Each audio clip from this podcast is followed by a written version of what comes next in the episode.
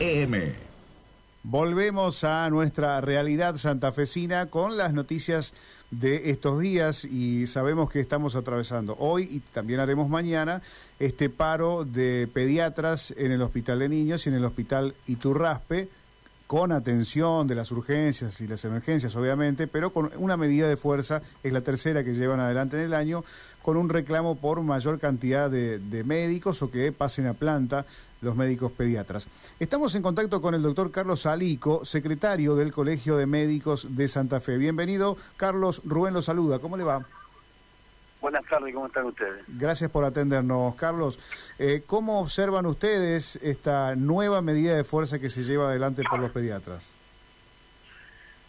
Bueno, eh, yo creo que esto es una medida de fuerza que organizan los pediatras en forma conjunta con el gremio AMBA, eh, que no debería ocurrir claramente, porque lo que se está reclamando es ni más ni menos que un reconocimiento a la labor este, de, todos los días y a la preparación intelectual y profesional que tienen los pediatras como tales.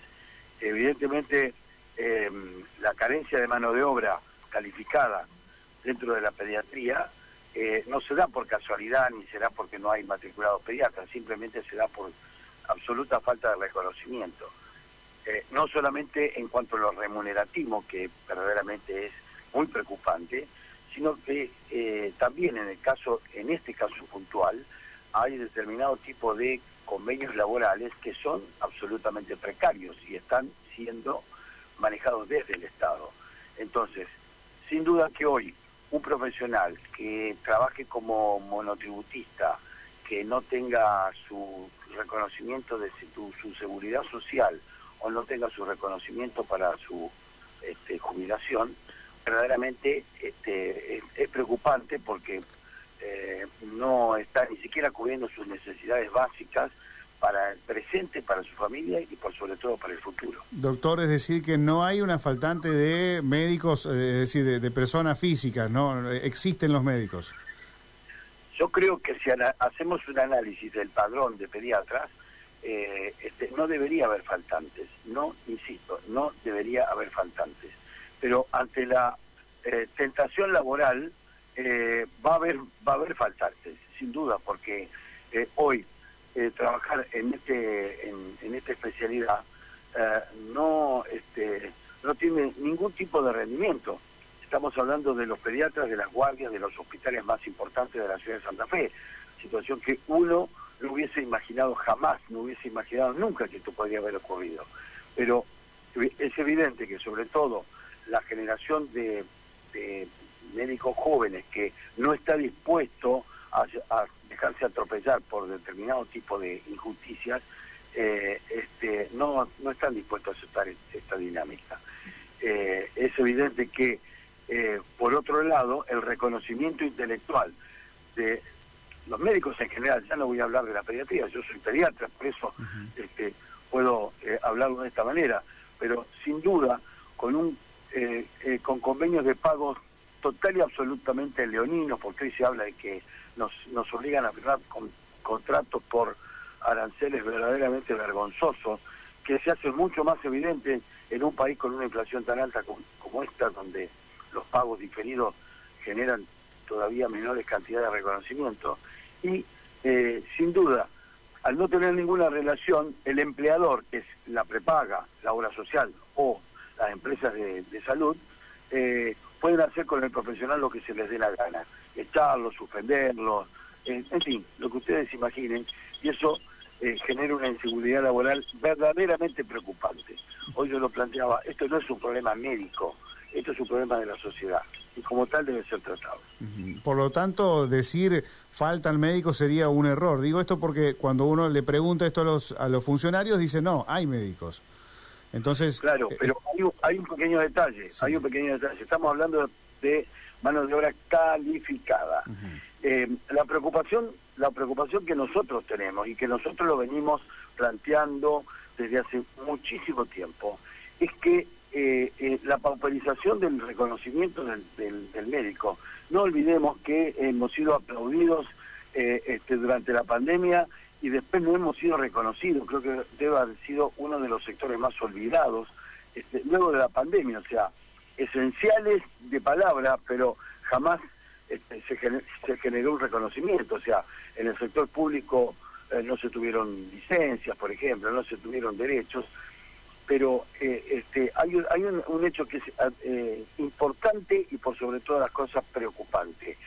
este año, este por eso yo digo que hace mucho tiempo nosotros lo venimos planteando, porque esto se viene, el 50% de los sectores o de los de los centros formadores de posgrado quedó vacante. ¿Entiende lo que es esto? Quedó vacante, como si nosotros, este, los colegios, el 50% no, no tenemos bancos vacíos. ¿Qué significa esto? Que eh, no hay médicos, sí hay médicos que egresan de las universidades, pero bajo estas reglas no tienen absolutamente ningún interés de, transitar este camino. ¿Se entiende? Entonces, eh, a mediano plazo o a corto plazo vamos a tener matriculados, pero no vamos a tener matriculados con la calificación suficiente como para poder atender la salud de la población. Hoy hay, esto sí que es grave. Carlos, hoy hay empresas, hay empresas privadas eh, que ofrecen sueldos eh, muy altos de 250 mil, 300 mil pesos por mucho menos, digamos, compromiso, por mucho menos responsabilidad que la que tiene un médico pediatra. Por lo tanto, eh, y sí, lo, lo, van a pensar, ¿no? Los, los, los, médicos o los recién recibidos si meterse al sistema o no. Eh, por supuesto, por eso le digo, esto es esto es una situación que nosotros venimos viendo eh, este, desde hace un montón de tiempo y yo que tengo muchos años en esto no quiero comparar lo que lo que hice que verdaderamente este, mi, mi trayectoria no va a ser copiada por ninguno de ellos ni, ni siquiera por mis hijas eh, este, ¿Por qué? Porque consideran que eso era de otra época, de otro momento.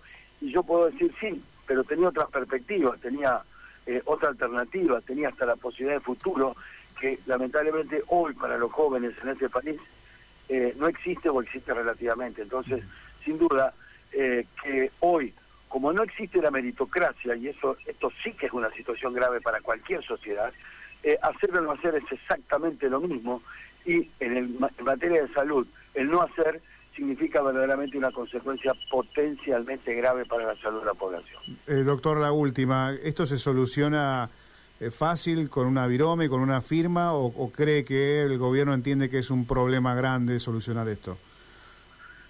Eh, si fuese una solución fácil con una firma, ya se, se lo tendría que haber hecho. Yo creo que esto amerita este, una en, algún momento una eh, marcada responsabilidad por parte de autoridades, pero a su vez el compromiso por parte de las este, entidades, no digo solamente gremiales, sino colegiadas y demás, para sentarse a rediscutir este tipo de situaciones. De esto parten también las científicas y demás, donde sin duda, sin duda, el costo de la salud es algo que se ha disparado, yo creo que se ha disparado en el mundo, pero eh, con una mirada este, local podemos decir que si bien el costo de la salud ha aumentado, lo que menos aumentó claramente es el reconocimiento, es la remuneración de la mano de obra calificada. Entonces, sin duda que se tendrían que sentar a, reconversar no solamente este, este caso puntual, que esto, esto es un hecho absolutamente coyuntural, sino que eh, eh, desde todos los sectores, como para permitir una mejora en cuanto a la calidad de la atención de la salud eh, este, para la comunidad toda, porque sin duda que sabemos con absoluta claridad quiénes son los que en materia de salud son los dueños de toda esta historia, que no necesitan ni cobrar adicionales ni, nada, porque evidentemente este, perciben ingresos de otra forma y mucho más importante, pero este, si fuese con una virome o si fuese solamente con algo material, eh, claramente ya se hubiese hecho. Me parece que la situación es más importante y hoy lo que se visibiliza es este conflicto de pediatras en las guardias, pero los pediatras están teniendo problemas en sus consultorios, en, en las instituciones, en cada una de las, este, en las nuevas modalidades donde este, un pediatra tiene un teléfono celular a disposición de sus pacientes las 24 horas y nadie, absolutamente nadie reconoce nada.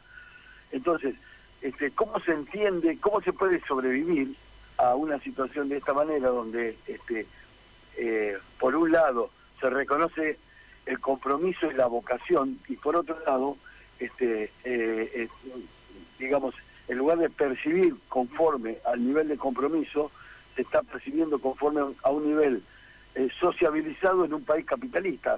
Es poco, es poco entendible y muy difícil si es que verdaderamente no ponemos toda la, buena voluntad de todos los sectores como para poder solucionar. Queremos agradecerle, doctor Carlos Alico, por estos minutos que nos ha dispensado, lo han escuchado en gran parte de la provincia.